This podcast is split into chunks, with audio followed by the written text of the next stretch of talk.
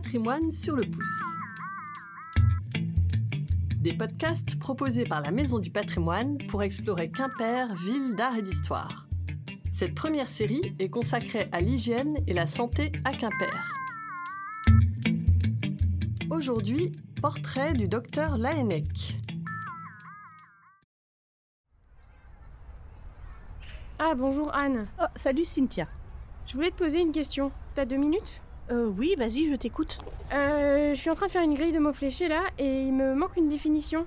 Euh, un inventeur célébré à Quimper, en six lettres, est-ce que ça te parle? Euh, laisse-moi deux secondes. La Laennec, le docteur Laennec. Elle a... Ah oui, c'est ça, ça colle, c'est bien. Euh, tu as le temps, je peux t'en parler un peu si tu veux. Ah oui, vas-y, c'est sa statue là-bas qui est juste en face de l'hôtel de ville? Eh oui, il est en effet célébré à Quimper, puisque c'est ici qu'il est né le 17 février 1781. Sa maison natale a disparu aujourd'hui et une simple plaque en marque l'emplacement, à l'intersection des rues de l'Amiral Renard et du quai de l'Odède aujourd'hui. Sur cette statue, il est installé dans un fauteuil qui semble assez confortable et il porte un grand manteau. Il est issu d'une famille de médecins quimpérois? C'est le manteau des médecins du 19e siècle. Il est issu d'une famille importante de gens de robe. Il a même un grand-père paternel qui a été maire de Quimper. Ah, carrément. Et la famille compte de nombreux procureurs, des notaires, avocats, chanoines, négociants. C'est une famille bourgeoise, très implantée en Cornouailles. Pas de médecin du coup. Si, si, un oncle paternel à Nantes qui tient une place importante dans sa vie. Est-ce que tu peux me resituer un petit peu le personnage? Oui, René Théophile, bon, tout le monde l'appelle Théophile, a 5 ans au moment du décès de sa mère en 1786.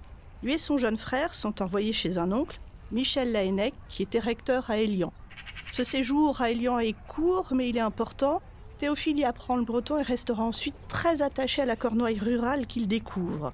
Cet oncle est muté à Tréguier, et Théophile et son frère vont être recueillis par un autre oncle, Guillaume François, à Nantes, qui lui est le médecin de la famille.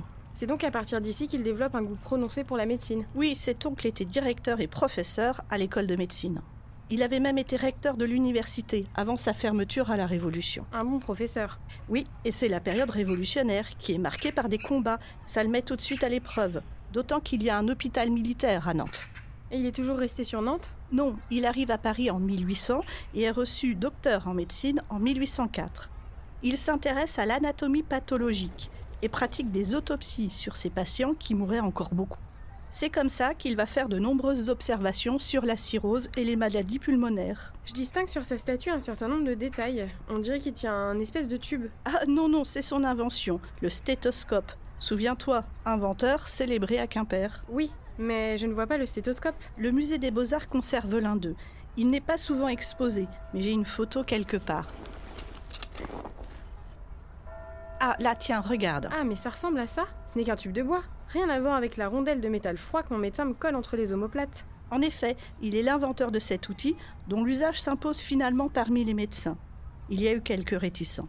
Il revenait à d'autres de le perfectionner pour en faire ce que nous connaissons aujourd'hui. Et comment ça marche? Pour ausculter ses patients, il pratiquait la technique de la percussion. Il devait analyser les bruits rendus par les organes en frappant le corps du bout des doigts à leur niveau. L'autre solution était d'écouter les bruits internes des corps des malades en plaquant son oreille directement dessus. Niveau hygiène, on n'est pas au top et je ne parle pas de la bienséance si la malade est une femme. L'idée de l'invention lui vient en 1816 à Paris lorsqu'il observe des enfants jouer. Ces enfants se plaçaient aux deux extrémités d'une poutre, grattaient d'un côté avec une épingle et écoutaient de l'autre côté les bruits amplifiés. De retour auprès de ses patients, il roule en tube un cahier qu'il place sur le thorax et il entend alors distinctement les battements du cœur et puis tous les bruits venant des poumons et des organes. Magique J'ai fait pareil avec des pots de yaourt. C'est le même principe. Il ne tarde pas à se faire un tube de buis plus solide que le cahier ou la simple feuille qu'il a utilisé d'abord. Ok, donc euh, il écoute, entend l'intérieur des corps, mais ça ne soigne pas. Euh, non, mais par la dissection, il va pouvoir croiser ses observations anatomiques et ses constatations sonores. Hmm. Il décrit précisément les lésions de la tuberculose qu'il associe à des bruits spécifiques. Il expose sa classification des bruits d'auscultation deux ans plus tard, en 1818, et publie son traité d'auscultation médiate en 1819. La médecine vient de faire un bond prodigieux en ce qui concerne le diagnostic des maladies respiratoires et cardiaques.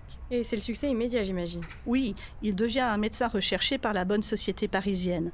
En 1822, il est nommé professeur de médecine au Collège de France, membre de l'Académie de médecine et enfin professeur de clinique à l'hôpital de la Charité. Il est aussi fait chevalier de la Légion d'honneur. Ah oui, d'accord. D'où les palmes que j'ai vues sur sa statue au niveau du cœur, la couronne de laurier, le livre et la présence du mot auscultation. Tout s'explique maintenant.